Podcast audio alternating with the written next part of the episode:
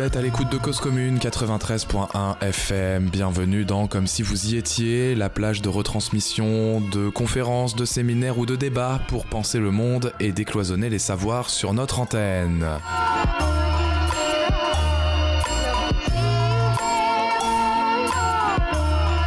Les assises de l'attention se sont déroulées le 19 mars 2022 à la Bellevilloise. Elles étaient organisées par le collectif Attention qui lutte contre la surexposition aux écrans.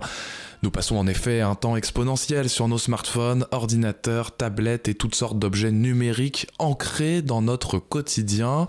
Notre attention est ainsi captée par l'oligopole d'Internet qui exploite nos données personnelles et l'industrie numérique est alors pensée comme une mutation du capitalisme vers l'économie de l'attention alors les conséquences de la surexposition aux écrans des plus jeunes sont de mieux en mieux connues, documentées et s'avèrent inquiétantes.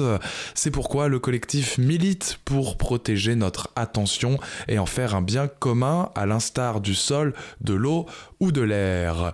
Mais il ne s'agit pas seulement d'usage. Penser les conséquences du numérique sur nos vies revient à s'interroger sur quelle société nous voulons construire à l'heure de la réalité virtuelle et d'une numérisation sociale et politique qui s'impose sans débat ni démocratisation de ces enjeux. Souvent présentée comme une technologie verte, l'industrie numérique a pourtant un lourd impact sur le climat et la biodiversité. Dès lors, les assises de l'intention avaient pour thème La planète numérique est-elle viable?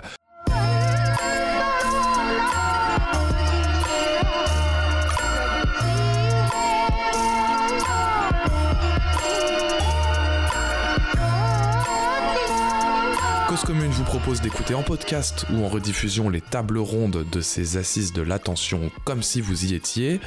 Des philosophes, des sociologues, des psychologues et des élus politiques ont débattu des différents enjeux de l'attention au cours de trois tables rondes, un sujet décidément crucial pour le siècle à venir. Première discussion, attention et jeunesse, comment protéger les jeunes face aux réseaux sociaux. C'est avec Anna Lombert, Annelise Ducanda, Dominique Bouillet et Fabien Lebrun. L'échange est animé par Antoine Mestralet.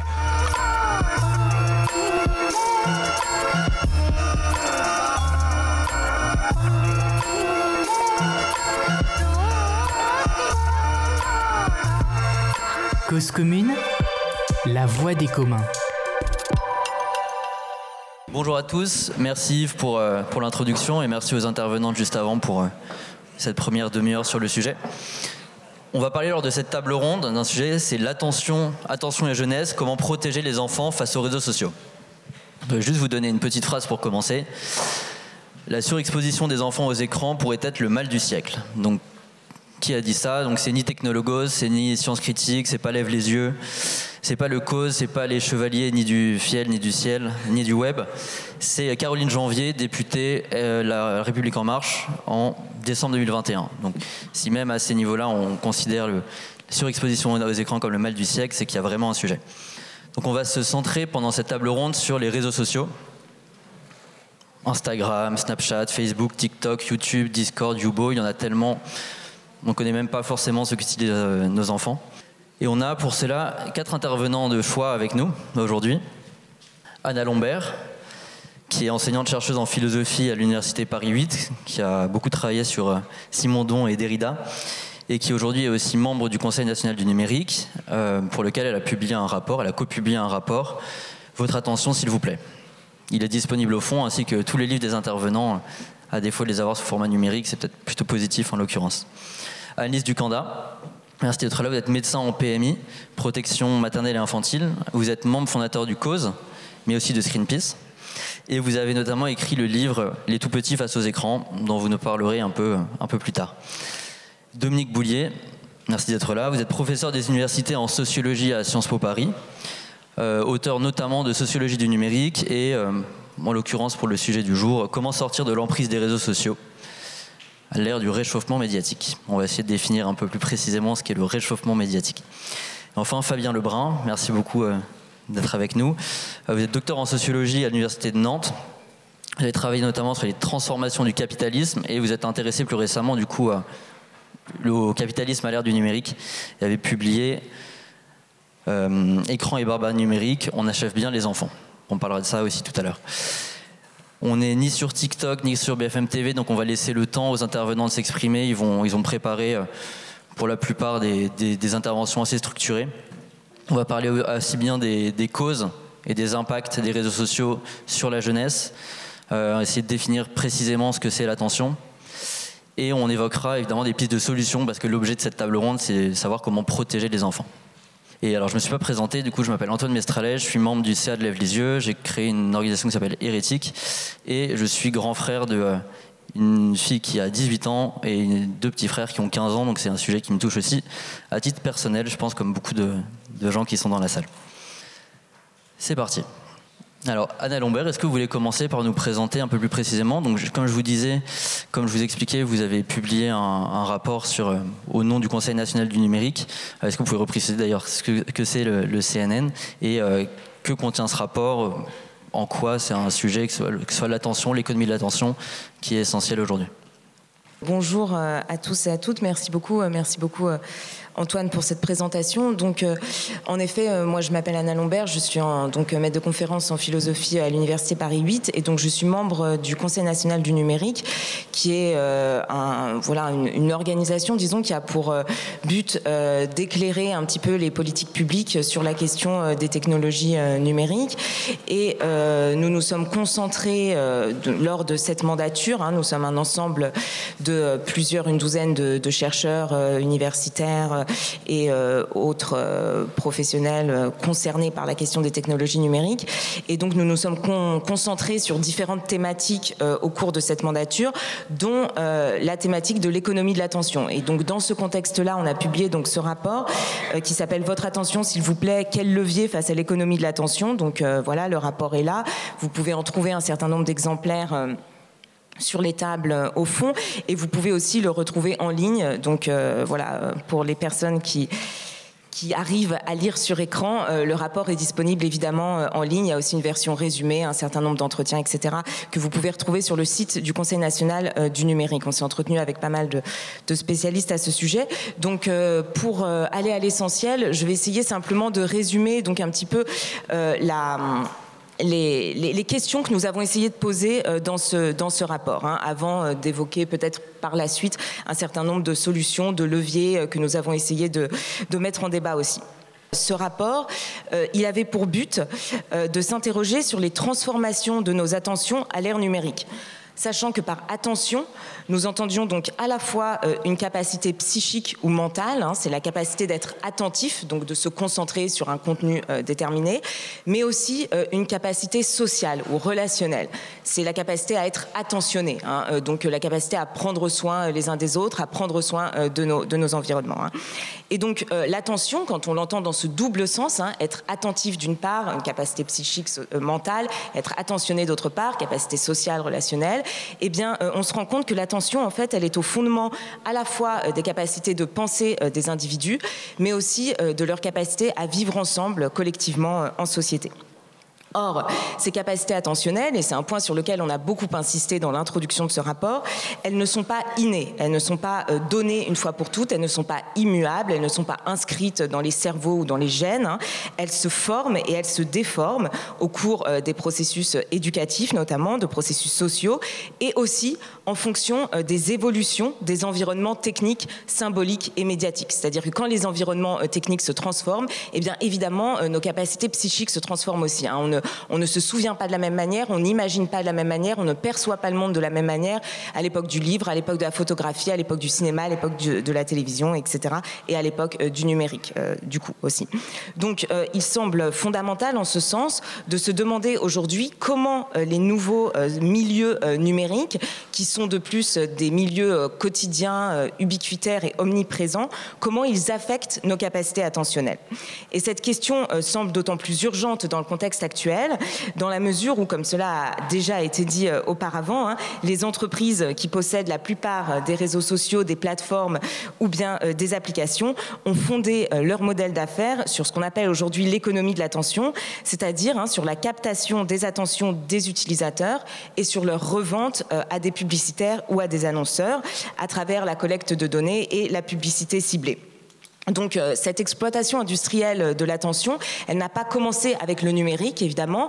Euh, elle était déjà à, l'œuvre à l'époque euh, de la télévision, hein, avec, bah, la, mesure des audiences, la marchandisation de ce qui a été appelé le temps de cerveau disponible.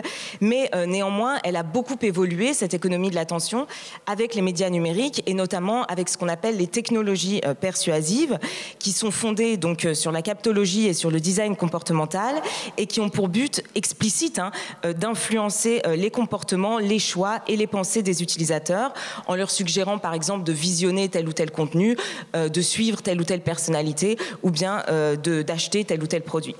Et le problème, c'est que ces technologies persuasives, elles opèrent la plupart du temps à notre insu, en exploitant nos biais cognitifs et en stimulant des réactions réflexes ou des réactions pulsionnelles qui court-circuitent les temps euh, de réflexion, les temps de prise de conscience, les temps de prise de recul et euh, les temps euh, de socialisation aussi. Donc, euh, elles ont, ces technologies persuasives, un certain nombre d'effets euh, extrêmement néfastes sur lesquels euh, on va sans doute revenir par la suite, hein, à la fois du point de vue de la santé psychique et de la santé mentale, donc de nouveaux types de troubles attentionnels, nouveaux types d'anxiété, de stress, etc. Aussi du point de vue des relations sociales ou des, relations collectives, à travers notamment les, bulles de filtre, les bulles informationnelles, la génération d'un certain nombre de comportements mimétiques aussi, d'un certain nombre de frustrations et aussi quelque chose qui est très important à mon avis, qui limite euh, extrêmement euh, les possibilités d'expression et euh, les possibilités de dialogue et de délibération. et elles ont aussi évidemment des enjeux politiques. Hein. On voit tous les problèmes qui sont posés aujourd'hui à travers les questions de la mésinformation ou de la désinformation et des enjeux écologiques, évidemment, puisque eh bien, la collecte et le stockage des données engendrent un très gros coût énergétique. Donc nous avons essayé en fait de résumer les enjeux de ces technologies numérique à la fois du point de vue de ce qu'on a appelé donc l'écologie mentale, l'écologie sociale et l'écologie euh, environnementale. On reprend euh, donc trois types euh, d'écologie.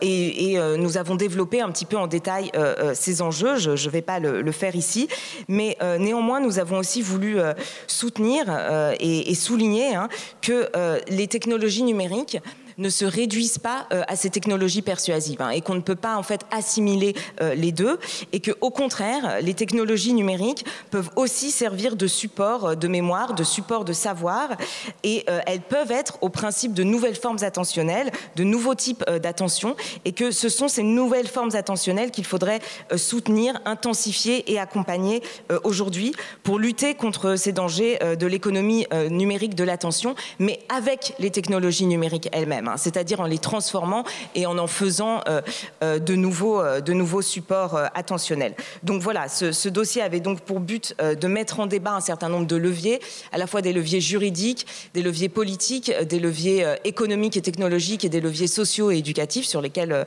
on reviendra peut-être par la suite. et l'idée étant donc à la fois de protéger nos attentions face à ces technologies persuasives, hein, de bien comprendre leurs mécanismes et de parvenir à se protéger, mais aussi de promouvoir et de soutenir des dispositifs techniques et des modèles économiques alternatifs qui permettent euh, de renforcer euh, non seulement les réflexivités euh, individuelles, mais aussi l'intelligence collective plus généralement. Voilà, donc je reviendrai peut-être sur ces différents leviers par la suite. Merci beaucoup. comme je vous disais, on, aura une session plus sur les solutions derrière afin de ne pas avoir non plus que des monologues. Et ce sera une session de débat aussi, notamment cette possibilité de créer des outils numériques alternative dans le monde de l'éducation ou pas, bonne idée, pas bonne idée, impossible, possible. On pourra en débattre aussi tout à l'heure. Euh, Dominique Boulier, plus précisément du coup sur les réseaux sociaux en tant que tels et notamment pour la jeunesse. Donc vous aviez écrit un livre qui évoque le terme de réchauffement médiatique. Comment est-ce que vous définissez cela et comment ça impacte euh, les plus jeunes euh, en particulier? Merci, bonjour. Euh, à vrai dire, moi, quand j'ai commencé à travailler sur les questions d'attention, euh, c'est-à-dire en 2006, enfin à publier en 2006, euh, parce que j'avais créé des laboratoires des usages, et notamment un laboratoire à la Cité des Sciences, Lutin, avec les sciences cognitives, pas les neurosciences, les sciences cognitives, eh bien, on était dans une, dans une idée d'amélioration de la relation et de, du couplage machine, comme on disait à l'époque. Hein, vous voyez et on se disait finalement, toutes nos méthodes euh, vont permettre de comprendre les processus d'attention notamment, et puis du coup de faciliter ça. Et puis en réalité, tout ce qu'on voulait faire pour euh, permettre, disons, un monde un peu plus vivable justement, ou viable, je sais pas, c'est oui, vivable et viable, c'est les deux thèmes qu'on peut utiliser. Euh, en réalité, on s'est rendu compte que dans les années qui ont suivi, après les années 2010 et la monétisation des réseaux sociaux, tous ces travaux qu'on avait faits ont été réutilisés par la captologie que vous avez évoquée pour justement enclencher une forme de captation de l'attention au profit des plateformes. Donc on s'est un peu, on est un peu euh, vexé, j'allais dire, faut le dire quand même en tant que chercheur, de voir que tous nos travaux étaient réutilisés exactement à peu près dans l'autre sens. Et ce qu'on faisait, euh, ce que ce que j'ai démontré moi dans les, années 2000 avec mes équipes là autrement, c'était effectivement d'une part qu'on ne peut pas parler d'attention, euh, vous l'avez déjà proposé de deux façons d'en parler, mais qu'on avait tendance un peu à se focaliser sur l'idée que l'attention c'est le moment où on se concentre et on élimine donc les stimulations concurrentes. Euh, en réalité, c'est ce qu'on a plutôt appelé la projection, c'est-à-dire on a vraiment une intention, on est focalisé, ça dépense une énergie cognitive très forte. Évidemment, on ne peut pas faire ça tout le temps. Hein. Donc, on peut avoir plusieurs types d'attention. Celle-ci en est une, mais il y a aussi une autre qui est plutôt celle qui fonctionne à bas régime, qui est la fidélisation, ce que j'ai appelé la fidélisation, mais qui consiste à avoir des habitudes. Et on fait des choses, on dit qu'on n'est pas attentif, mais en réalité, non, c'est une routine et c'est très confortable sur le plan cognitif et c'est très important. Sinon, on, pourrait, on serait épuisé à bout de la journée s'il fallait être toujours attentif au sens strict du terme. Donc cet, équilibre-là, il est important, mais il y en a deux autres propriétés de l'attention qu'on a découvert nous dans nos travaux. C'est effectivement l'une qui porte sur la dimension de ce que j'ai appelé de l'alerte, c'est-à-dire là où il y a une intensité forte, alors que l'habitude c'est au contraire la durée qui joue, et l'intensité c'est la deuxième grande propriété de l'attention, et euh, l'intensité c'est quelque une alerte, c'est quelque chose qui est pour toute espèce, j'allais dire, c'est à peu près normal. Il faut être un peu en alerte sur son environnement. Euh, Jusque-là, ça va. Et puis la quatrième, c'était effectivement l'immersion, euh, la dimension de l'expérience d'être à l'intérieur, d'où tous nos sens sont captés. Et euh, cette qualité d'expérience-là, elle est aussi très importante. On la voit dans l'art contemporain, dans les jeux vidéo, euh, etc. Et puis, on va, on n'en parlera peut-être pas aujourd'hui, mais enfin, avec Meta, on nous en promet des quantités. Là, de ce côté-là, je crois qu'on a des choses à voir. Le problème qui est posé quand on a aperçu cela, c'est, et là, du coup, c'est valable aussi, bien entendu, pour les jeunes, mais c'est que globalement, nous sommes capables de circuler entre ces types d'attention-là et de trouver une forme d'équilibre, parce qu'on ne peut pas être tout le temps, comme je le disais, dans un régime où on a une consommation d'énergie cognitive trop importante. Mais le problème, c'est que le numérique a amplifié certains des éléments, et ce qui l'a amplifié, c'est principalement l'alerte et l'immersion secondairement, pour le moment, ça va y venir, on va y venir, mais surtout l'alerte. Et donc l'alerte, ça veut dire qu'on est en tous les principes d'organisation des réseaux sociaux qui étaient juste des. Quand on a eu MySpace au début ou Facebook, bah, c'était des trucs d'ado, effectivement, sympa, où on est dans son, dans son monde et on s'organise comme ça. Et c'est à partir de 2009-2010, quand ils ont monétisé ces plateformes-là et donc ils ont inscrit un modèle publicitaire comme principe de financement de leurs activités, qu'on a mis l'accent sur cette alerte systématique. Donc on a focaliser le design même de ces plateformes pour susciter une réactivité. Alors moi j'avais beaucoup travaillé sur les questions d'audience de la télévision, etc. avant, où on prétendait que l'audience était passive, etc. Mais c'est vrai que du point de vue des publicitaires, il y avait quand même un doute, quoi, qui se disait, bon, il y a des gens qui sont supposés être devant leur euh, écran. alors évidemment, avec euh, l'ensemble des outils qu'on pouvait avoir, on les obligeait à appuyer sur un bouton poussoir, mais ça suffisait pas non plus à être persuadé qu'ils étaient vraiment actifs. Tandis que là, l'intérêt publicitaire, c'est précisément qu'on génère des stimuli pour provoquer ce qu'on appelle de l'engagement, un taux d'engagement, c'est-à-dire une réactivité qui fait que ben, vous allez liker, vous allez cliquer, vous allez passer d'une page à l'autre, vous allez euh, retweeter, vous allez, etc. Tous ces éléments-là, ça donne de la valeur plus importante à cette audience, qui n'est plus une audience, du coup, qui est effectivement un public actif euh, dont on peut suivre les traces. Et si on ne prend pas en compte la dimension du modèle publicitaire qui domine l'organisation de tous ces réseaux sociaux, on ne comprend pas pourquoi on a ces réseaux sociaux-là. Parce qu'on peut en faire des réseaux sociaux très différents. Et on discuterait à ce moment-là de totalement autre chose, si vous voulez. Euh, Wikipédia ne fonctionne pas du tout comme ça. Euh, c'est pas un réseau social en tant que tel, même s'il y a une grosse activité sociale. Mais avec euh, Jimmy Wells, moi je participe à son projet de réseau social alternatif VT Social, eh bien il n'y a pas du tout ces stimuli-là. Parce qu'il n'y a pas de publicité, il n'y en aura pas. Donc de toute façon, on change complètement de monde. Il y a des possibilités différentes. Ce n'est pas le numérique en général, c'est un certain type de numérique monétisé par la publicité et évidemment, euh, du coup, transformé dans ces interfaces euh, de ce point de vue-là.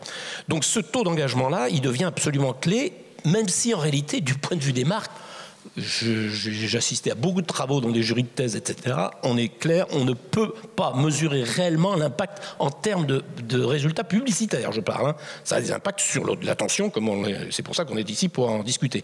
Mais sur le plan de la rentabilité publicitaire, c'est à peu près nul. Il faut quand même le dire. C'est ce qu'on appelle une bulle publicitaire. La publicité en ligne est une bulle. Donc toutes les motivations, en 10 ans, rappelons quand même que ça c'est seulement depuis 10 ans, hein, 10 ans, 12 ans maintenant, quoi, hein, tout cela s'est monté. Donc on est alerté sur un problème dont on a, il y a eu un laisser-faire total qui, au bout du compte, aboutit à créer une infrastructure attentionnelle collective qui euh, organise la vie de milliards de gens et en fonction d'un modèle économique qui lui-même est complètement monté sur une bulle. Donc il faut dire un petit peu l'artifice dans lequel on est. Alors mon problème, le problème principal sur lequel moi j'insiste dans mes travaux maintenant, c'est venu un peu plus tard, mais on avait déjà travaillé ça quand j'avais je dirigeais mon équipe de l'université de Compiègne. On avait parlé de syndrome de saturation cognitive, qui était un, syndrome de hachage. Mais ça, c'était déjà avant, les réseaux sociaux, c'était même avant 2000, vous voyez. Et donc le fait que l'attention est hachée et qu'on n'a même plus le temps de justement euh, prendre un temps de concentration euh, un peu plus large. Mais désormais, ce problème-là du rythme généralisé, il est lié justement à cette pression, à un taux d'engagement très fort. Et on le voit bien, euh, tout ce qui est dit, ce que la plupart des gens ont, connaissance de, des enjeux de durée d'exposition aux écrans, c'est bien entendu un problème clé. Les problèmes de type de contenu, c'est aussi un problème clé. Moi, j'insisterai, j'ajouterai un troisième problème, une troisième dimension, c'est la question du rythme. La question du rythme, et celle-là, elle est plus difficile à percevoir. C'est-à-dire le fait qu'on est, même avec des contenus très corrects, très éducatifs, euh, etc., même avec une durée réduite, on est en réalité soumis à un bombardement de notifications, de réactivité, et nous y contribuons, c'est ça le pire. C'est-à-dire qu'on nous publie, vous savez, ce que comment vous connaissez les vanity, ce qu'on appelle les vanity metrics, c'est-à-dire les mesures qu'il y a sous chaque poste. Hein. Et donc vous savez qui ont bien liké, combien ont reproduit, etc. Mais quand on est soi-même éditeur de quelque chose, on ne peut pas dire qu'on est indifférent à ça. Allons. Hein. Donc en réalité, s'il y en a 100 euh, qui réagissent, vous êtes quand même plus content que s'il y en a deux. Vous vous dites, ah, bon, je publie. Donc nous sommes tous devenus des médias d'une certaine façon, et nous sommes tous soumis à ce circuit de récompense qui fait qu'on veut faire réagir euh, notre réseau. Alors du coup, évidemment, je ne jette pas la pierre aux gens parce que le système est bien fait pour ça, justement. Mais le problème, il faut se rendre compte qu'à chaque fois qu'on fait cela, on accroît le rythme de réplication et on encourage la réactivité chez tout le monde. Et au bout du compte, eh bien, on pollue complètement l'univers mental de, nos, de tout notre propre réseau, de nos propres amis en plus, si vous voulez, euh, sans le croire, sans penser qu'on le fait réellement. Quoi, hein. Et ça, cette mécanique-là, elle est vraiment celle qui est la plus problématique du point de vue non seulement de la la contagion des contenus, parce que du coup, certains contenus sont très bien faits pour vous faire réagir, très bien fait pour ça. Et donc, du coup, bah, c'est forcément comme par hasard des fake news et des choses euh, scandaleuses qui vous font réagir et qui, du coup, vont enclencher non pas une décision de publication, mais juste une réaction. Et puis, de l'autre côté, c'est un gros problème pour le débat public. On voit bien parce que quand vous voulez discuter de problèmes de très long comme le réchauffement climatique, même si l'urgence, elle est maintenant, alors que vous avez un système médiatique et cognitif collectif qui est fait sur la réactivité à la moindre petite phrase. On est complètement dans des mondes totalement opposés. Donc, on est très mal équipés. Et ça, ça commence effectivement avec les jeunes qui, de leur point de vue, et je terminerai là-dessus, leur expérience en tant que groupe, euh, comment, la dimension du groupe de pairs, elle est absolument essentielle. C'est vraiment là où ils commencent à expérimenter ce que c'est qu'être, euh, d'exister comme singularité, j'allais dire. Hein. Et donc, le groupe de pairs et le réseau social, évidemment, ça fonctionne très bien, avec un aspect, si vous voulez, qu'on peut dire euh, euh, d'imitation, qui fonctionne normalement, euh, mais à l'inverse aussi d'expérimentation. C'est-à-dire, on est prêt, quand on est ado, on fait plein d'expériences pour essayer de se distinguer. Bon. Et là, on a toutes ces possibilités-là sur les réseaux sociaux, et ils sont équipés pour cela. Et donc, de ce point de vue-là, on teste des limites, et quand on est donc ces expériences-là, on les fait à travers ce type de, réseau-là, eh bien, il est très très important de justement apprendre à s'auto-réguler, même si j'ai entendu les critiques sur l'autorégulation, pense qu'on est à, effectivement l'éducation consiste majoritairement à apprendre à s'autoréguler, mais sauf qu'elle n'est pas mise dans les programmes en tant que telle. Quoi. C'est une éducation morale ou éthique plutôt d'ailleurs, qui effectivement est nécessaire à ce moment-là. Mais évidemment, si on n'a rien, on n'a aucune transformation de l'infrastructure et de l'environnement et des incitations qui vont carrément dans l'autre sens tout le temps, évidemment, on comprend que ce soit très difficile pour ces groupes de jeunes eux-mêmes de se réguler et de récupérer une forme de contrôle sur la captation de cette attention. On viendra un peu plus tard sur les, solutions si vous le souhaitez. Merci Monsieur Boulier. Bon, je, vous l'avez compris, mais je pense que vous le savez déjà, le tableau, en tout cas théorique pour l'instant, est assez noir, que ce soit dans les mécanismes qui sont euh, développés, soit potentiellement sur les impacts que ça peut avoir sur le grand public et plus particulièrement les jeunes. On va discuter avec euh, Annelise Ducanac qui, en l'occurrence, voit des tout petits des moyens, leurs parents euh, au quotidien sur le terrain. Vous, qu'est-ce que vous observez comme impact concret des réseaux sociaux sur plutôt les ados, mais aussi plus globalement des écrans sur les plus jeunes? A priori, à 3 ans, ils n'ont pas encore euh, Instagram Kids ou, YouTube Kids. Alors, comme on m'avait demandé de parler des réseaux sociaux, je vais plutôt parler des plus grands, mais si on a du temps, je pourrais vous parler des tout petits. Il y a des effets communs aux petits et aux grands, mais il y a des effets particulièrement spécifiques aux tout petits euh, qui n'ont pas encore développé euh, leur cerveau. Euh, et voilà. Donc, je suis, oui, médecin de terrain de PMI, mais j'ai réservé qu'une journée par semaine maintenant la PMI pour faire des formations, des conférences sur le sujet des écrans. Et je ne me cantonne plus aux 0-3 ans, mais c'est les 0-18 ans. J'ai ouvert la première consultation libérale en France euh, pour enfants surexposés aux écrans à côté de Bordeaux. J'ai deux consultations. Euh, ma collègue euh, qui sera là cet après-midi, docteur Osika, a ouvert la première consultation hospitalière pour enfants surexposés aux écrans, dédiée à ça. Et j'ai donc de tous les âges, mon plus petit patient a 11 mois et mon plus grand a 17 ans. Je m'arrête à, 17 ans et je suis de plus en plus sollicitée pour des ados, 12 ans, 15 ans, 14 ans. donc je vais vous parler de ma pratique de terrain. Alors pour resituer, mais vous le savez, hein, il y a plus d'écrans euh, sur la planète euh, que d'humains. Et dans votre famille, vous pouvez compter probablement qu'il y a plus d'écrans dans votre famille que de membres du foyer. les écrans, c'est devenu la première activité des enfants en dehors du sommeil. Et pour les adultes, c'est un tiers de notre temps d'éveil passé sur les écrans. c'est la première préoccupation des parents depuis 2017, alors qu'avant c'était l'école. La première source de conflit dans les familles, euh, et j'ai fait une, interview sur RMC l'année dernière et à la fin il y avait un petit sondage sur, euh, sur l'effet des, écrans sur les relations intrafamiliales et 91% des parents déclarent que oui, les écrans euh, ont, une, ont des effets négatifs sur les relations intrafamiliales. Alors pour reparler de la clinique et de l'attention, il faut bien comprendre que dans notre, dans notre cerveau nous avons deux systèmes d'attention, l'attention réflexe et l'attention focalisée. Donc l'attention réflexe, on l'a tous dès la naissance. Elle est, euh, elle est présente. Elle nous permet d'échapper au danger et de chasser, par exemple. Le cerveau humain est câblé pour détecter les points les plus saillants de l'environnement. C'est-à-dire que là, il n'y a pas grand-chose qui bouge, on est assez mobile. Si tout d'un coup, il y a un mouvement, quelqu'un qui se lève, qui court, on va forcément regarder. On ne peut pas faire autrement que de regarder. S'il y a un flash lumineux, euh, un bruit, nous allons tous tourner la tête c'est exactement cette attention qui est sollicitée par les écrans. Ça bouge, ça fait du bruit, c'est lumineux. On ne peut pas faire autrement que de regarder. Si vous êtes au restaurant avec votre meilleur ami qui vous dit quelque chose de passionnant et qu'il y a une télé juste au-dessus de sa tête, vous ne pouvez pas faire autrement que de jeter des coups d'œil répétés vers l'écran, même si ce qu'on vous dit est passionnant. C'est euh, exactement le contraire de l'attention focalisée qui, elle, est très peu euh, présente, on l'a dit, à la naissance et qui se développe tout au cours de l'enfance euh, surtout entre 6 mois et 4 ans. Et cette attention, euh, l'enfant va la développer petit à petit, notamment grâce à ses parents et à l'adulte, euh, le caregiver qui est à côté de lui. Il va faire un encastrer deux trois petits cubes et puis il va vite zapper et le parent va lui dire bah non regarde attends il y a encore le bleu à mettre ici oh c'est bien bravo et donc va renforcer cette capacité d'attention. Cette capacité d'attention c'est celle qui est nécessaire pour l'école euh, quand on travaille, pour les tâches ménagères, pour tout ce qui n'est pas euh, les, la chasse, échapper au danger et les écrans. Et donc, plus l'enfant sera stimulé par les écrans qui, sollicitent donc son attention, qui développe son attention réflexe, tout ce qui bouge et qui fait du bruit, je ne vais pas pouvoir faire autrement que de regarder, va l'empêcher de développer la concentration. Et des études montrent que 9 minutes de dessin animé le matin suffit pour empêcher l'enfant de se concentrer toute la matinée. Donc quand on dit que euh, les écrans c'est intéressant, ça développe l'attention, mais elle ne développe pas la bonne attention. Donc ça c'est très important et c'est une des raisons pour lesquelles les écrans sont dangereux euh, et qu'on est là euh, tous aujourd'hui. Et puis la deuxième caractéristique des écrans, c'est qu'ils apportent au cerveau humain ce qu'il adore, c'est-à-dire du plaisir sans effort.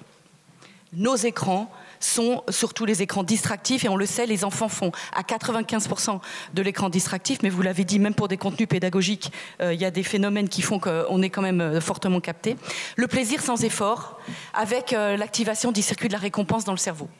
Et pour éviter l'emballement du circuit de la récompense dans le cerveau, notre cerveau va inhiber certains récepteurs à la dopamine. Et donc le petit, l'adolescent, l'adulte, pour avoir toujours la même dose de plaisir, va rechercher de plus en plus les écrans. Alors on le voit, évidemment, le petit, c'est ces merveilleuses comptines, euh, dessins animés avec des couleurs chatoyantes, des petites musiques agréables. Euh, les contenus sont très addictifs.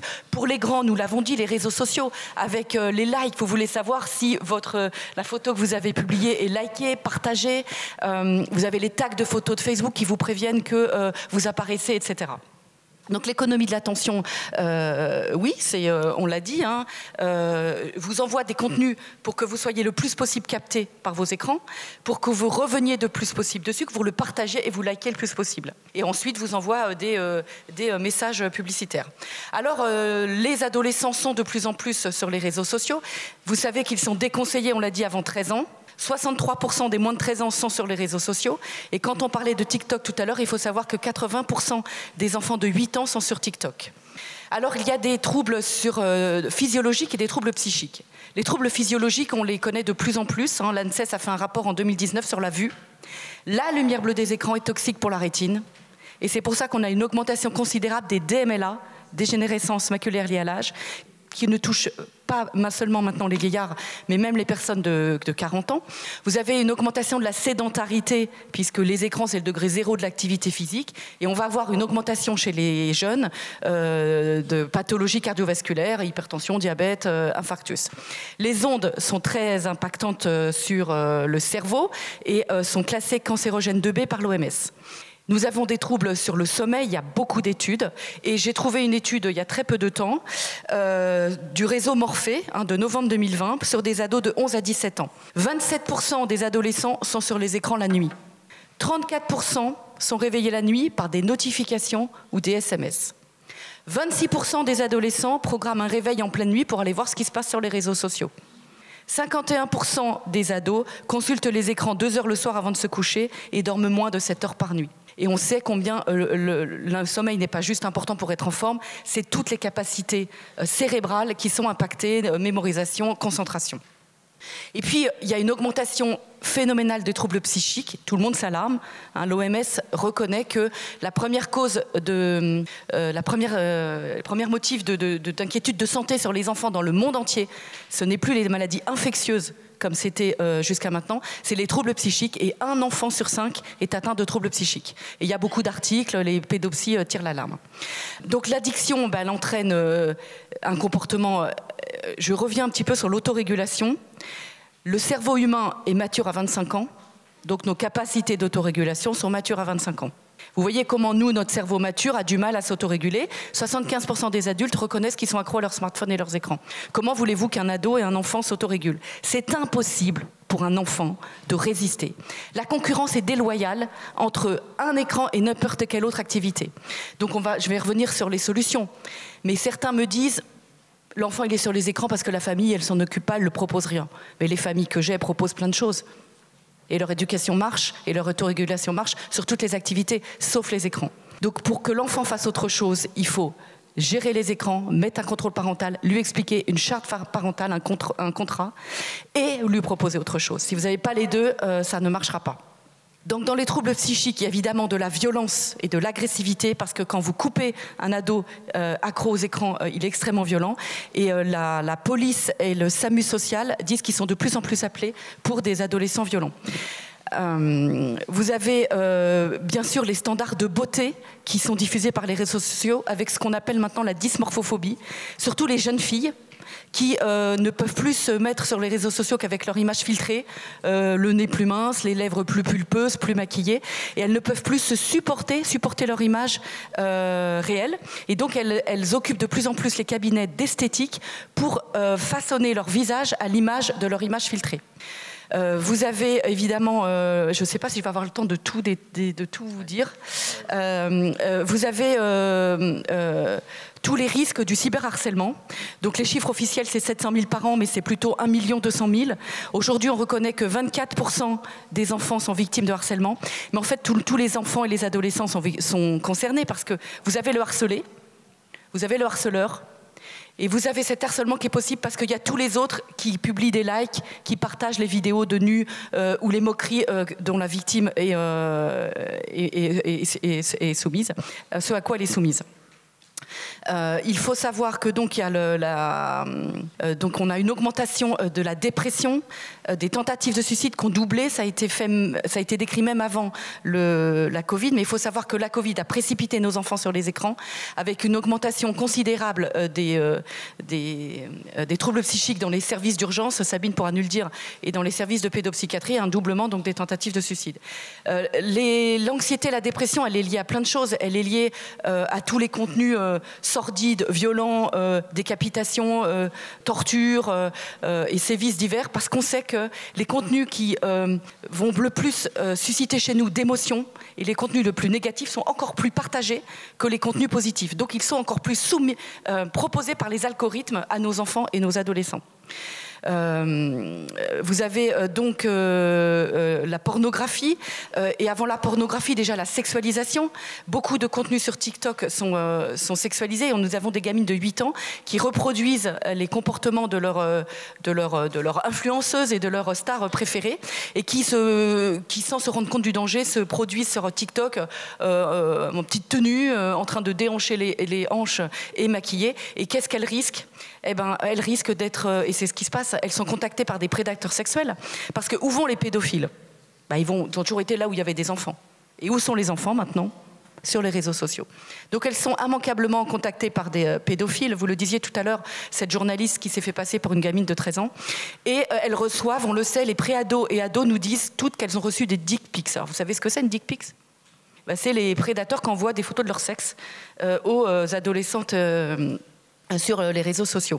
Et puis on a une augmentation spectaculaire de la prostitution euh, infantile dont on ne peut pas imaginer qu'elle soit pas liée euh, aux réseaux sociaux puisque c'est une façon très facile de contacter les jeunes filles. Euh, la violence, évidemment. Alors euh, maintenant, quand je parle des réseaux sociaux, bah, je fais plus 11-18 euh, ans. Hein. Je parle des 6-18 ans et des réseaux sociaux, puisque vous savez que l'âge du premier téléphone, c'est 9 ans. Et donc, je partage la petite vignette de Catherine Vidal, qui est ici présente, qui est psychologue. Un petit garçon de 6 ans qui est en CP. et la psychologue est appelée parce qu'il est très agité, il fait des colères, il est violent verbalement et physiquement sur les camarades et les adultes. Alors il dit à la psychologue qu'il aime aller dehors, mais surtout il aime regarder la télé et l'ordinateur. Elle lui demande ce qu'il fait et ce qu'il regarde. Il explique avec beaucoup de plaisir J'aime regarder des trucs d'horreur, des films pas pour les enfants. Le clown tueur, la poupée Annabelle, les zombies qui tuent des gens et les emmènent dans la terre. Il explique que son papa rentre du travail à 5 heures du matin et qu'il lui donne son smartphone au moment où il fait la sieste l'après-midi pour pouvoir euh, dormir. Mais il a fait attention de télécharger des jeux en adéquation avec l'âge d'Arthur. Mais il suffit à Arthur d'appuyer sur le micro dans la barre Google et de dire Squid Game pour regarder cette série déconseillée aux moins de 16 ans.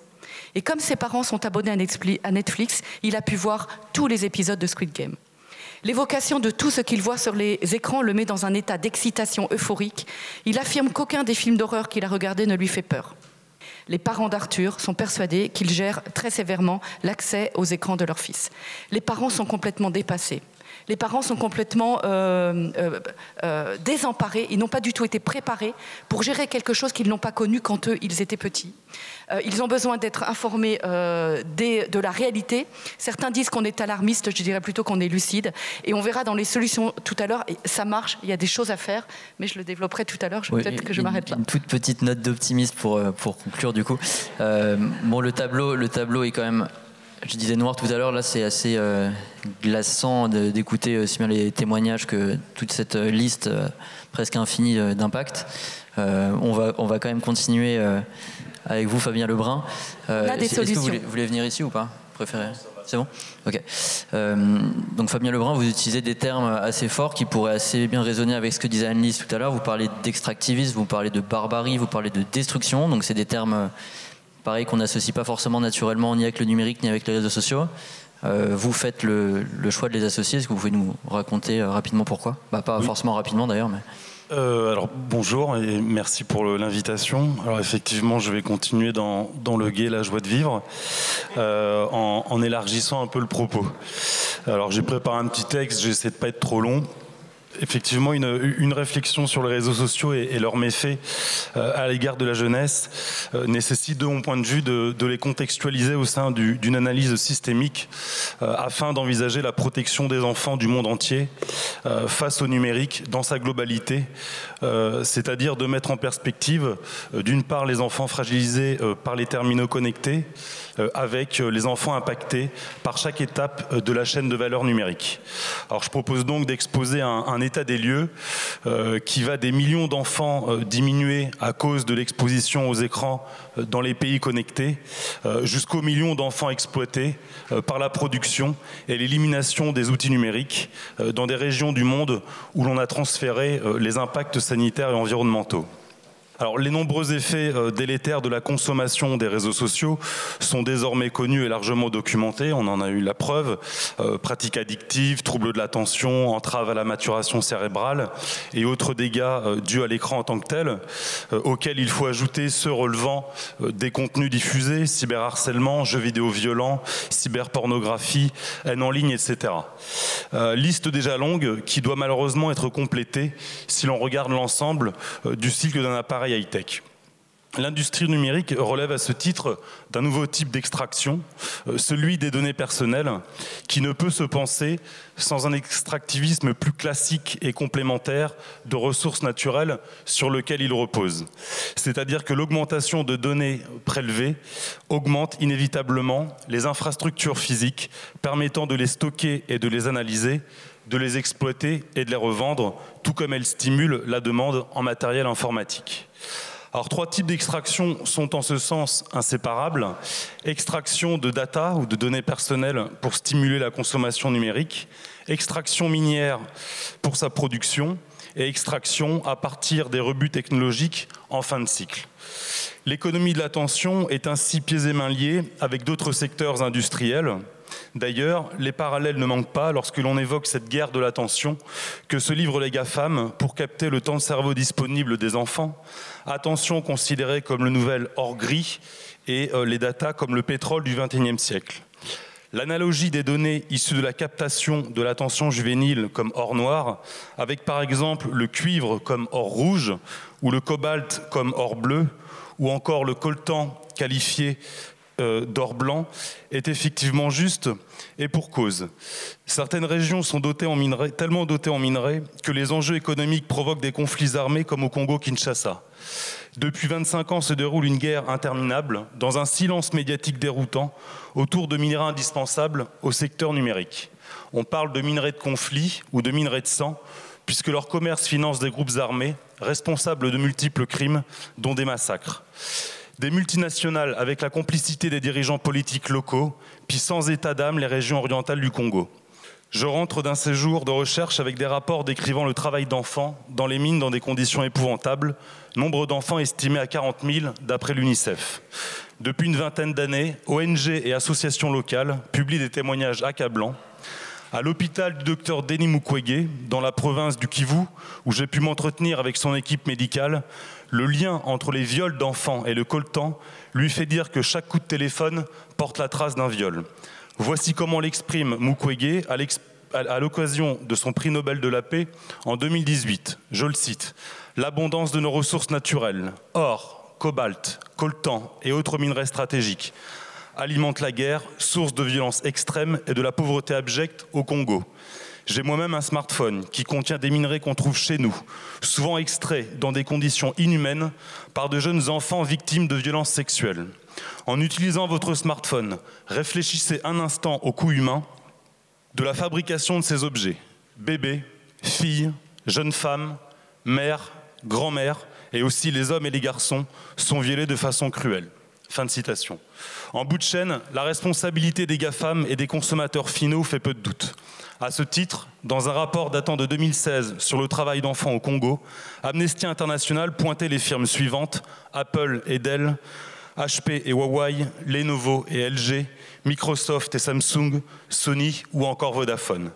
Plus récemment, une plainte a été déposée par une organisation de juristes, International Rights Advocate, devant un tribunal de Washington contre Apple et Microsoft, Tesla, Google et Dell pour exploitation d'enfants âgés de 3 à 17 ans tués dans l'effondrement de tunnels d'une mine de cobalt dans le sud-est du Congo. De cette extraction criminelle, les minerais sont ensuite acheminés vers les usines en Asie du Sud-Est. Plusieurs multinationales sont à nouveau accusées de faire travailler des enfants. Apple avec Foxconn, principal sous-traitant des entreprises high-tech, surnommé l'usine au suicide au début des années 2010, après que des dizaines de jeunes, dont des mineurs, se soient donné la mort, ne supportant plus des formes d'esclavage moderne, ateliers et chaînes de montage dignes d'un univers de Zola.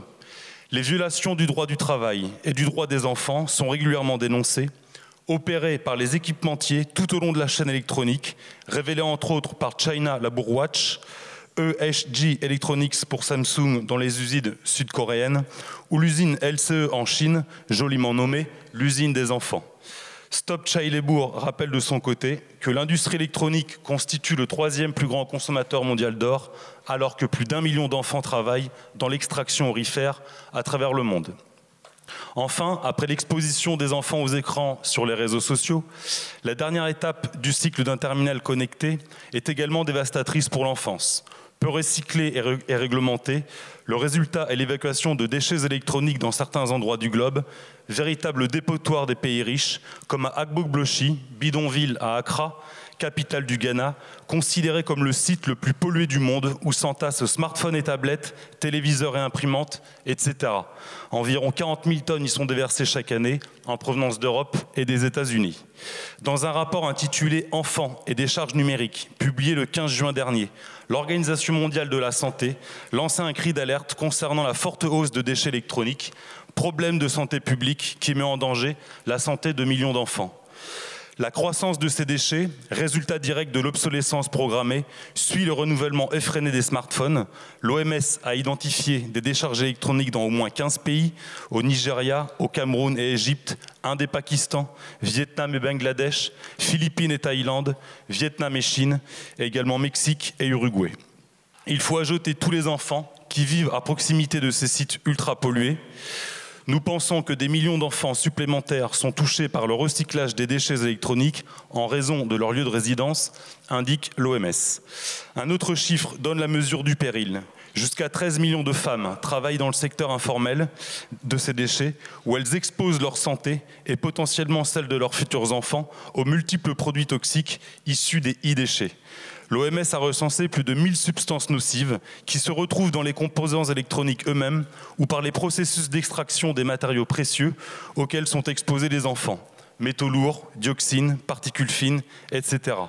Les enfants ingèrent ces substances dangereuses par les poussières contaminées, par les aliments et l'eau ou encore le lait maternel. La première exposition est d'ailleurs in utero. Les polluants traversent le placenta L'exposition à toutes ces substances toxiques peut avoir des incidences néfastes sur la grossesse et le développement à long terme des nouveau-nés. En mettant en danger des dizaines de millions d'enfants et de femmes en âge de procréer, l'élimination inappropriée des déchets électroniques menace la santé et les capacités des futures générations, conclut le rapport. Cette destruction de masse des enfants par les écrans, exposés aux réseaux numériques et impliqués dans la production et l'élimination des, terminaux connectés, fait honte à notre humanité commune sur tous les continents. La dimension systémique du problème est indéniable et relève d'une véritable haine de l'enfance de l'industrie numérique à l'échelle mondiale. À l'époque de l'économie de l'attention, la haine devient d'ailleurs le carburant du profit économique. En fin de vie, le capitalisme mise sur, mise sur la mort et ce avec succès, la valeur étant désormais déterminée par la destruction ancien responsable chez Google, Tristan Harris, explique, je le cite, ce phénomène de programmation de la haine par la structure même de ces plateformes et de leur modèle économique. Personnalisation et manipulation psychologique, influence par les algorithmes et interfaces addictives transforment chaque clic en argent. Frances Hogan, ancien cadre de Facebook, a révélé à quel point les réseaux numériques exacerbent la polarisation, les opinions extrémistes et plus généralement les pulsions destructrices inhérentes à notre condition humaine. On a pu tragiquement le vérifier en Birmanie suite au massacre des Rohingyas, dont la responsabilité de Facebook dans la propagation de la haine envers cette communauté musulmane a été qualifiée par les Nations Unies de déterminante. Par ailleurs, les élans identitaires et xénophobes qui ont émergé ces dernières années dans le monde entier sont attisés et relayés par les plateformes jusqu'à parfois participer grandement à des victoires électorales de personnes peu recommandables.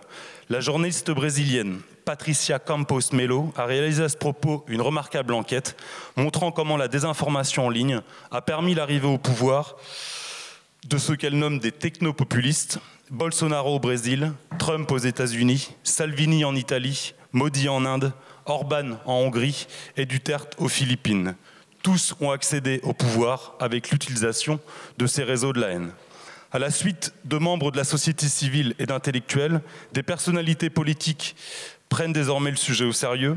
Ils appellent à limiter l'accumulation de puissance des GAFAM, ces hydrocapitalistes qui ont fait du virtuel et de l'immatériel un basculement du régime d'accumulation et un renouvellement de l'extorsion de la valeur par le pillage des données personnelles. La vie privée devenue ainsi marchandise suprême. Aux États-Unis, des élus républicains et démocrates s'inquiètent dans une tribune de presse intitulée Comment sauver la démocratie de la technologie, favorable à une législation antitrust jusqu'à réclamer leur démantèlement. De son côté, le commissaire européen au marché intérieur Thierry Breton assure que les plateformes marchandes, je le cite, en cas d'abus répétés, pourront être interdites d'exercer en Europe pendant un certain temps, voire être démantelées. Certains d'entre eux pointent, clairement le modèle des plateformes numériques et la responsabilité des GAFAM qui font des enfants des cibles marketing des publicités agroalimentaires et intègrent plus généralement l'enfance et la jeunesse dans un vaste marché via leurs applications. Il semble là aussi qu'une prise de conscience émerge vis-à-vis -vis de cette économie de l'attention, comme l'attestent les aveux d'acteurs au sein même du système. Si l'alerte de Frances Haugen a eu quelques échos, le phénomène de répenti du web a commencé il y a plusieurs années. Écoutons-les car ils nous fournissent des propositions à la hauteur des enjeux. En particulier, Shamat Paliapitiya, ancien président ancien vice-président de Facebook, qui s'exprimait de la manière suivante le 13 novembre 2017 je le cite, Nous savions tous en notre fort intérieur qu'il y avait des conséquences négatives, que quelque chose de mal pouvait en découler. La gratification en boucle à base de dopamine et les outils que nous avons créés sont en train de détruire la société. Je me sens terriblement coupable. Je n'utilise plus cette merde et j'interdis à mes gosses d'utiliser cette merde. Fin de citation. Prenons également en compte les recommandations éducatives et pédagogiques des dirigeants du secteur IT. Ils interdisent les réseaux sociaux à leurs enfants et les scolarisent dans des écoles privées très chères, dépourvues d'écran, par crainte des effets néfastes sur leur développement. Les parents de la Silicon Valley paient ainsi à leurs enfants des établissements privés sans objets connectés, écoles sans écran, nommées également écoles la tech. On y trouve les enfants de cadres de chez Apple, eBay, Elwood Packard et tant d'autres sociétés, où tablettes et ordinateurs sont strictement interdits jusqu'à la classe de quatrième. On parle encore d'établissements tech-free, sans technologie. Dans le même sens, Evan Williams, cofondateur de Twitter, explique qu'il préfère offrir des livres à ses enfants plutôt qu'une tablette.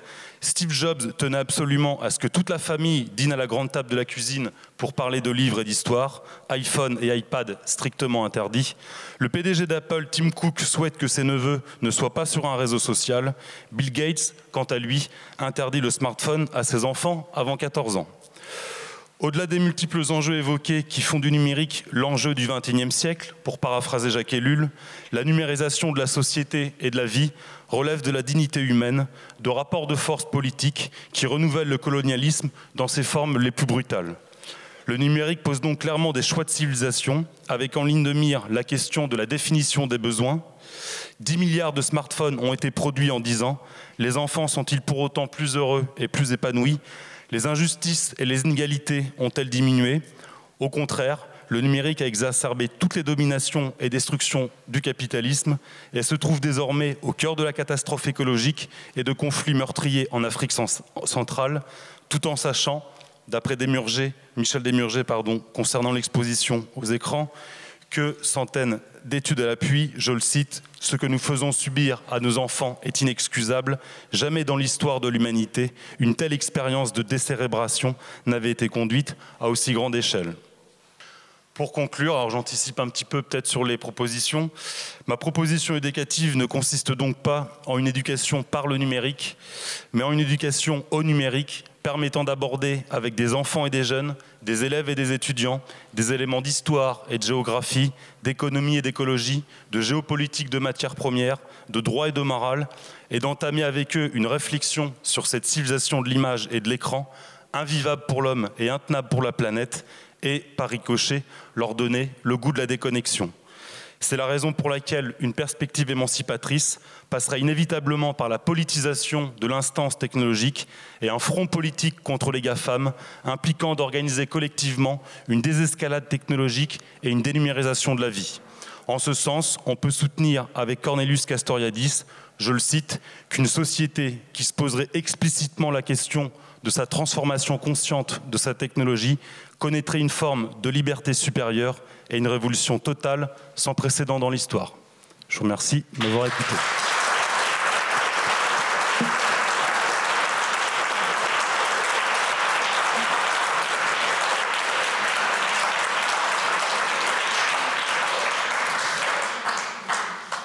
Merci Monsieur Lebrun. Alors moi, pour Bill Gates, j'avais entendu 15 ans, pas 14.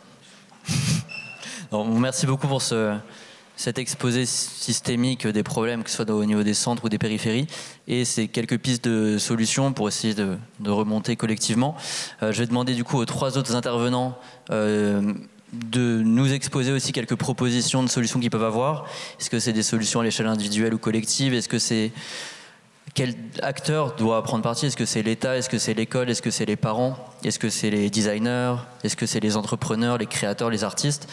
Il y a beaucoup de voies possibles. Euh, lesquelles vous semblent les plus pertinentes Peut-être Anne Alombert pour commencer Oui, merci. C'est difficile euh, d'enchaîner après euh, après Castoriadis, ouais, particulièrement, mais euh, mais hum, non, oui. Alors, ce qu'on a qu'on a essayé de, soutenir nous euh, dans ce dans ce rapport, effectivement, et je rebondis peut-être euh, un tout petit peu sur ce qui a été dit précédemment, c'était que ce problème avait une dimension systémique, effectivement, et donc qu'il vous enfin vous l'avez très bien montré que aujourd'hui la question de l'écologie environnementale ne peut plus être distinguée de la question de l'écologie mentale et l'écologie sociale.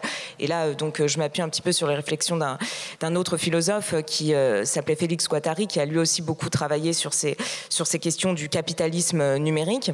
Euh, enfin, plutôt des technologies informationnelles et informatiques, euh, on ne parlait pas encore de, capitalisme numérique à cette époque, mais il anticipe euh, énormément ces questions.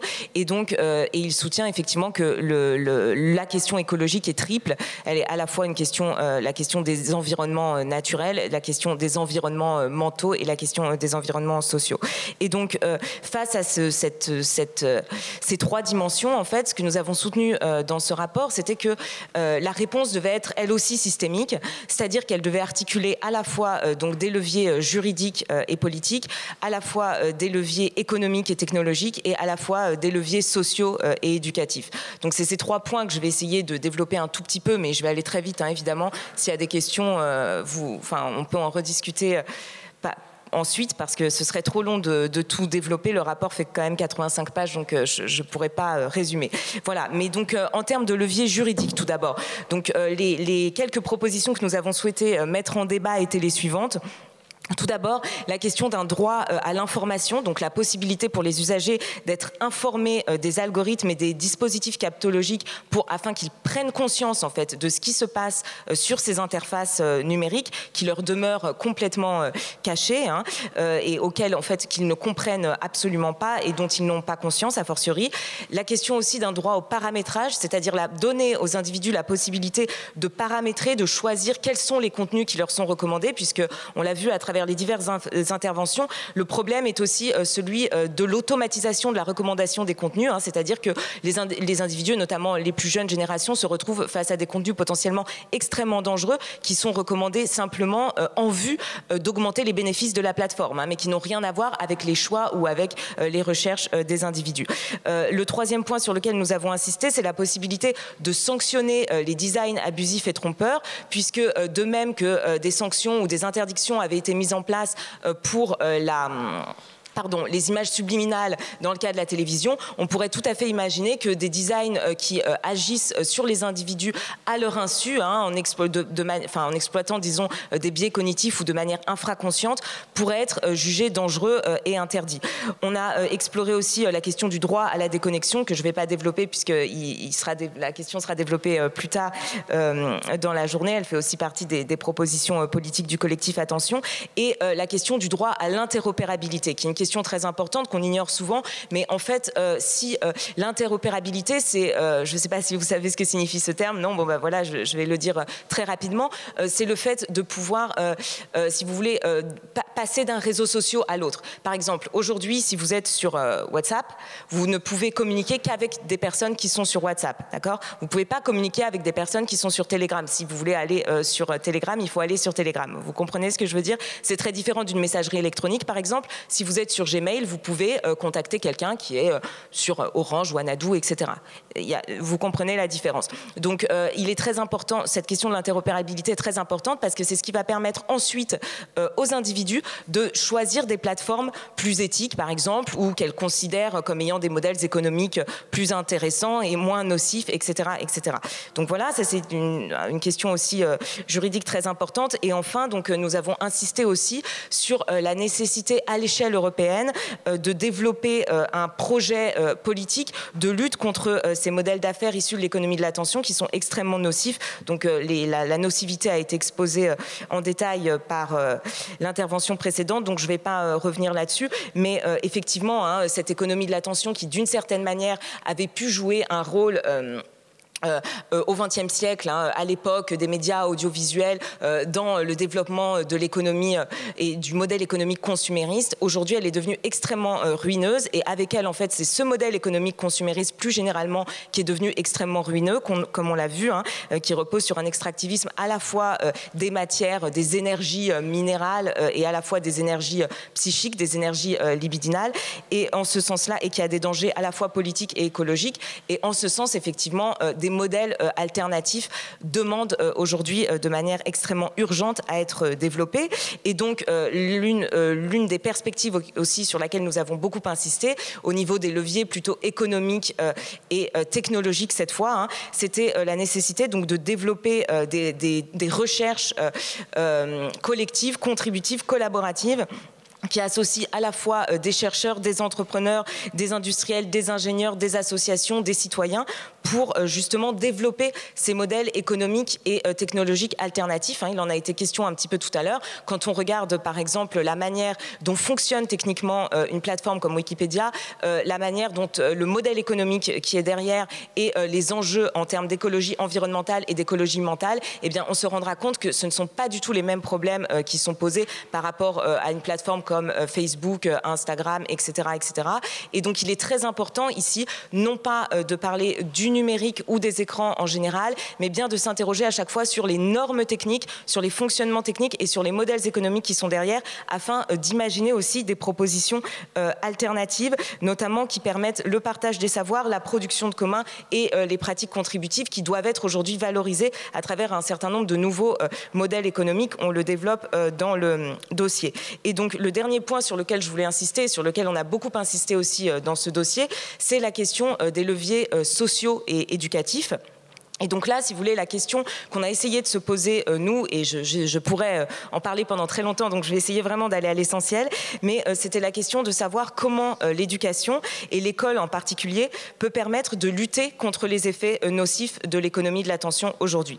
Sachant qu'on se trouve aujourd'hui dans une situation extrêmement paradoxale, qui a été soulignée à de nombreuses reprises ici, qui est que donc les instituteurs, les enseignants, les éducateurs de manière générale, qui ont donc pour mission de former et de cultiver l'attention euh, des jeunes générations, euh, sont pris en fait dans des contextes euh, économico-techniques qui, d'une certaine manière, court-circuitent leur mission, hein, puisque l'attention qu'ils ont pour rôle de former et de cultiver est exploitée et détruite par des entreprises numériques qui ont fondé leur modèle d'affaires sur cette destruction.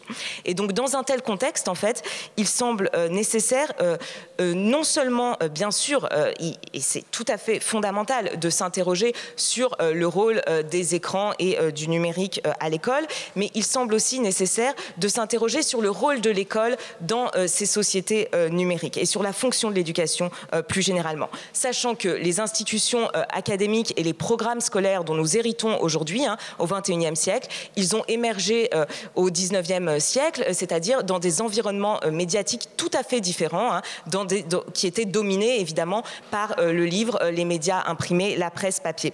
Et c'est dans ce contexte médiatique-là que l'instruction publique obligatoire et que l'école pour tous ont été développées. Et c'est très important de, de s'en souvenir parce que l'esprit critique formé à travers l'école a été donc pensé sur le modèle de l'apprentissage de la lecture, de l'écriture, etc. Et aujourd'hui, à une époque où ce sont des images qui circulent, où ce sont des smartphones qui sont dans les mains des jeunes générations, eh bien, il est très important de repenser tout cela. Donc, nous avons identifié un certain nombre de pistes. On va peut-être, juste pour qu'il ait le temps d'avoir des questions aussi de la salle, juste je m'arrête. Je m'arrête. Non, mais non, mais non, non, mais de toute façon, c'est vrai que c'est un sujet que j'ai beaucoup travaillé, donc je peux être très très longue. Vous voulez que Madame puisse parler aussi Donc, Bon, en tout cas, j'avais terminé de toute façon ce que je souhaitais dire. Donc, euh, je développerai les pistes plus pratico-pratiques par la suite si euh, des questions euh, se, se, posent à ce sujet. Mais l'enjeu pour nous, en tout cas, c'était vraiment d'insister sur la possibilité de faire passer aussi les enseignants, les étudiants, les élèves, les parents d'élèves en position d'acteurs, en position de producteurs, en position de concepteurs aussi de, nouveaux, de, nouvelles types, de nouveaux types de technologies. Et pour qu'en pour qu'en fait ils quittent cette position de consommateur passif dont les intentions sont exploitées et dans lesquelles en fait on les a on les a positionnés de manière stratégique. Voilà hein, donc toutes ces technologies exploitent bien sûr notre inculture technique et notre prolétarisation face à ces dispositifs voilà, je vais laisser la parole euh, à mes collègues. Pardon, Merci Anna. Excusez-moi de l'interruption, c'était histoire que la ouais, salle puisse aussi euh, parler avec vous juste après. Du coup, pour enchaîner juste sur la, les parents, peut-être Anne-Lise, euh, qui est plus spécialiste de ces, ce type d'acteurs, ce type d'intervenants Alors, euh, moi, j'aime bien la phrase que m'a dit une maman il n'y a pas longtemps. Elle me dit euh, c'est un peu comme le tout jetable. On a été trop loin dans le tout jetable et on en revient. Ben, je crois qu'on a été trop loin dans le tout numérique et il faut en revenir. Euh, par rapport à l'école, euh, les enseignants sont pris dans une double injonction et, sont complètement pris au piège. Ils nous appellent de plus en plus parce qu'ils voient qu'il y a un tiers de la classe qui peut plus se concentrer, que le nombre d'enfants en situation de handicap a été euh, a augmenté de 300% en 10 ans. Et quand on pose la question pour un enfant en difficulté à l'école est-ce qu'il y a une surexposition aux écrans? 98% des enfants en situation de handicap, enfin en situation de difficulté avec un dossier de handicap ou pas, sont des enfants surexposés aux écrans. Donc il y a vraiment euh, un levier important à faire. Euh, pour l'école, donc c'est toujours plus d'écrans et on dit qu'il faut que l'école a un rôle. Je reprends ce que vous dites euh, pour utiliser euh, intelligemment l'écran. Le problème, c'est que c'est toujours plus d'écrans dans les écoles. Et moi, j'ai par exemple euh, des parents qui me disent notre petite fille de 3 ans, première année c'était là il y a quelques mois, revient avec une tablette distribuée par l'école pour apprendre la comptine à la maison. Donc vous voyez, de l'apprentissage de l'informatique du numérique, on en vient à des, des, des, extrêmes à l'école. Enfin, c'est aberrant. Euh, et les parents me disent aussi, on a distribué une tablette à nos enfants, euh, à tous les enfants de sixième. Avant, on gérait les écrans. Et maintenant, on gère plus. Parce qu'il fait 10 minutes de devoir et d'école directe. Et après, c'est les réseaux sociaux, etc. Et nous, on n'est pas forcément là. Et il y a un contrôle parental qui est mis euh, par euh, la tablette distribuée. Et on me dit qu'en fait, les gamins déjouent le contrôle parental. Voilà. Donc, il faut être euh, au clair pour tout, tout ça. Quant à la fracture numérique, bah, écoutez, elle, est, elle s'aggrave avec les écrans. Parce que quand vous distribuez un écran d'une famille CSP+, qui maîtrise les, mettre un contrôle parental, les parents me disent euh, c'est hyper dur. Hein, euh, vous arrivez à contrôler les écrans, à gérer, etc. Puisque c'est addictif, c'est du plaisir sans effort, il faut les contrôler. Mais quand la famille euh, maîtrise pas bien déjà le français, maîtrise pas bien l'informatique, qu'on leur distribue à tout va des tablettes et des ordinateurs pour la continuité pédagogique, on a fait des catastrophes. Et avec la Covid, on a euh, vraiment des enfants euh, de 3 ans à 18 ans, enfin une augmentation vraiment considérable des enfants en difficulté. On les appelle euh, avec les enseignants de petite section euh, les bébés Covid. J'ai une augmentation considérable des enfants de 3 ans qui sont rentrés là à l'école et qui ne parlent pas, qui ne regardent pas dans les yeux avec des troubles graves, comme je décris dans mon, dans mon livre. Donc il faut vraiment une stratégie nationale un grand plan national de prévention et de lutte contre la surexposition aux enfants des écrans. Sur le terrain, on l'a dit, il y a plein de choses qui sont faites, mais il y a un plafond de verre au niveau de, l'État. On n'arrive pas du tout euh, à, faire. Euh, enfin, il y a la, députée LREM qui essaie, mais je sais qu'elle est contrée. Euh, il y a des gens qui essaient, des sénateurs qui essaient. Ils sont vite rabattus par des gens qui disent non, non, non, mais les écrans, c'est merveilleux, c'est merveilleux. Alors, cet après-midi, le collectif développera les propositions. Donc, moi, je vais plutôt parler de, ma, de mon de, mon travail. Comment je fais quand les familles viennent me voir avec un enfant euh, surexposé alors, euh, ils viennent me voir aussi quand l'enfant va pas trop mal. Quand l'enfant va pas trop mal, je demande d'être. Les études montrent que les écrans peuvent être délétères chez les enfants de 0 à 6 ans à partir de 15 minutes par jour. Et à partir de 30 minutes, 1 heure par jour de 6 à 18 ans. Donc quand l'enfant va bien, ben, on essaye de, euh, rester dans ces cordes-là. Il faut que l'enfant prenne du plaisir avec autre chose. Sinon, il n'a pas envie de faire autre chose. Donc, euh, c'est très important. Et quand ils sont surexposés aux écrans, de 0 à 6 ans, je demande de couper tous les écrans ce qui est très, difficile, très compliqué. Les parents, on leur dit faut utiliser votre téléphone euh, tout le temps pour toutes les applications. Euh, le téléphone des parents, les écrans des parents doivent être coupés aussi, parce que sinon on a ce qu'on appelle la technoférence. C'est l'interférence des outils numériques dans la relation parent-enfant qui donne chez le tout petit euh, des troubles de la relation de la communication extrêmement graves. Et puis chez les, les 6-18 ans, alors ben, j'ai de plus en plus de gamins, en fait ils font que ça. Hein. Ils font que ça. Alors, le gamin, c'est pas la peine de lui dire, mais il faut que tu fasses deux heures d'écran et que tu arrêtes. Il n'arrivera pas. Son cerveau ne peut pas. Donc, je lui explique l'effet des écrans sur son cerveau. Euh, je lui dis tout de suite, euh, tu es beaucoup sur les écrans, c'est pas de ta faute. Et les parents, les parents, c'est pas de votre faute non plus. Euh, la concurrence est complètement déloyale. Et puis, quand il dit non, non, je suis pas accro, je suis pas accro. Tous les ados vont vous dire, je suis pas accro parce qu'ils veulent pas qu'on leur enlève leur drogue. je leur dis, bah, tu peux faire autre chose? Qu'est-ce que tu fais d'autre? Raconte-moi ta journée. Et puis, non, il convient avec moi qu'il va plus au foot, qu'il il fait plus autre chose. Il les repas, c'est très très vite avec les parents ou c'est un plateau dans sa chambre avec, euh, avec l'écran, et que donc euh, ce serait peut-être bien qu'on équilibre un peu plus sa vie. Je lui dis donc tu vas pas pouvoir le faire tout seul, tout seul donc faut un contrôle parental. Mais les contrôles parentaux, euh, les ados et les enfants se partagent entre eux des tutos euh, sur TikTok ou sur Internet pour comment déjouer un contrôle parental. Ce qu'ils font le plus, par exemple, c'est qu'ils euh, changent le fuseau horaire de leur écran. Et donc le parent lui dit qu'il a le droit au smartphone ou aux jeux vidéo que de 17h à 19h, mais il change le fuseau horaire et il se retrouve en Espagne et du coup il peut jouer autant qu'il veut. Donc ils, arrivent à trouver plein de subterfuges évidemment. Donc c'est très très dur d'être parent aujourd'hui avec les écrans et, de limiter tout ça. Donc je lui explique, voilà, tu vois, c'est important, regarde, tu travailles plus à l'école et puis ta mère m'a raconté, euh, euh, quand elle essaye de te limiter l'écran, tu l'insultes. Ça, j'ai ça dans toutes mes consultations. Hein. Tu l'insultes, voire tu casses les portes, voire ils frappent leurs parents. On a des, faits divers sordides. Hein, il y a un gamin, euh, il y a deux ans, de 15 ans, qui devait avoir un ordinateur pour Noël, et puis il faisait que ça. Et sa sœur l'appelait pour manger, et puis elle en a eu marre. Elle a un peu tiré sur la, la prise, et il a tué sa sœur. Et on a une multiplication euh, de, faits divers comme ça. Donc, euh, euh, il faut mettre un contrôle parental. Et comme il va déjouer le contrôle parental en changeant le fuseau horaire, si tu. C'est pas de ta faute, c'est encore ton cerveau qui va rechercher euh, euh, du plaisir sans effort. Si jamais tu déjoues le contrôle parental ou que tu respectes pas, et c'est pour ton bien qu'on fait ça, eh ben, il y a un jour sans écran ou deux jours. Je, je, le décide ça avec l'ado et avec les parents. Je fais tout, euh, rien n'est fait derrière, derrière l'adolescent. Et puis alors, je leur fais faire une petite liste. Alors, dernière chose, et j'arrête. Je leur fais faire une liste de boîtes à idées, quel que soit l'âge, dès qu'ils savent parler, de 3 ans à 18 ans. Est-ce que tu pourrais me faire une liste de choses que tu aimerais bien faire, mais n'importe quoi sans écran? Et je, et je trouve, alors il va faire euh, des échecs avec sa grand-mère et je le vois avec un grand sourire parce que finalement, il se rappelait qu'il jouait aux échecs avec sa grand-mère, mais maintenant il le fait plus. Une partie de pêche avec papy, des jeux de société. Et alors je lui dis, bah, quand euh, il n'y aura pas d'écran, parce qu'on fait des zones sans écran et des, doses des, des, heures où il a le droit à des écrans, il ressort cette liste-là. Et en consultation, je vois les parents et les enfants des fois euh, sourire entre eux à l'idée que bah, oui, il va pouvoir refaire du vélo avec son copain ou refaire autre chose. Et je m'arrête là parce que le temps est fini. Merci beaucoup Anne-Lise. On est.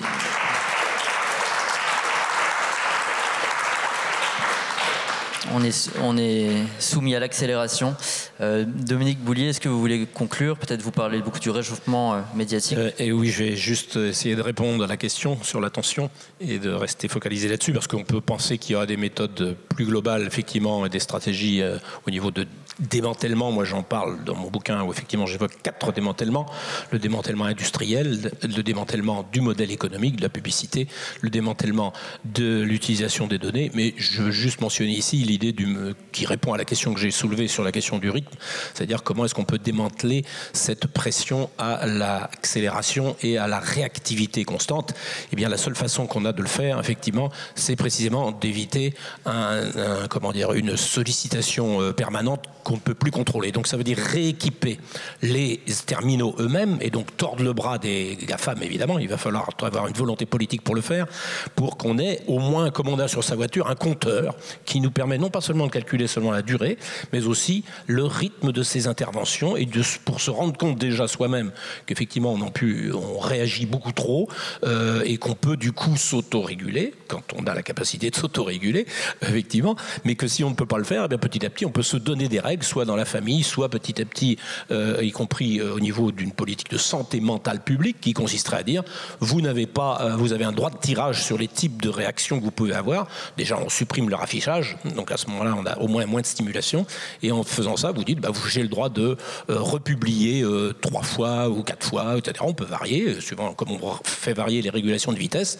et à partir de ce moment-là, vous avez le droit de publier le lendemain. Vous attendez 24 heures, et vous verrez qu'à ce moment-là, beaucoup de nos publications ou de nos réactions sont totalement euh, devenues obsolètes.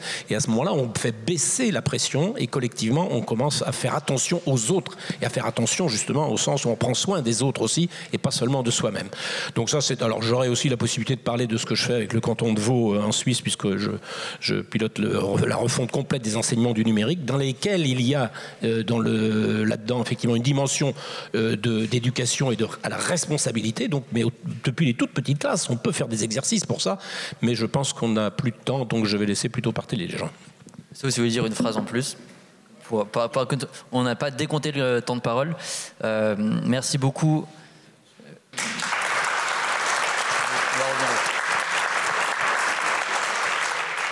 Merci. merci. Cause commune, la voix des communs. C'était la première table ronde des Assises de l'attention enregistrée et diffusée en direct sur Cause Commune 93.fm le 19 mars 2022 à la Bellevilloise. Elle s'intitule Attention et jeunesse, comment protéger les jeunes face aux réseaux sociaux avec Anna Lombert, Anne-Lise Ducanda, Dominique Bouillet et Fabien Lebrun. L'échange était animé par Antoine Mestralet. Vous pouvez retrouver quelques références bibliographiques sur la fiche podcast de cette table ronde sur le site cause-commune.fm à l'onglet Comme si vous y étiez, ainsi qu'un lien vers le site du collectif Attention, collectifattention.com, où vous pouvez trouver toutes les associations membres de ce collectif, leurs actions et leurs propositions pour lutter contre la surexposition aux écrans. Un grand merci à Yves-Marie et Florent Souillot de l'association Lève les yeux pour avoir accepté cette production. Merci à l'équipe technique de la Bellevilloise pour son accueil et sa coopération. Un grand merci à toutes les associations et les intervenants de ces assises. Merci enfin pour votre écoute. Cette captation a été réalisée et montée par Baptiste Martin. Bonne journée, bonne soirée ou bonne nuit selon l'heure à laquelle vous nous avez écouté sur Cause Commune 93.1 FM.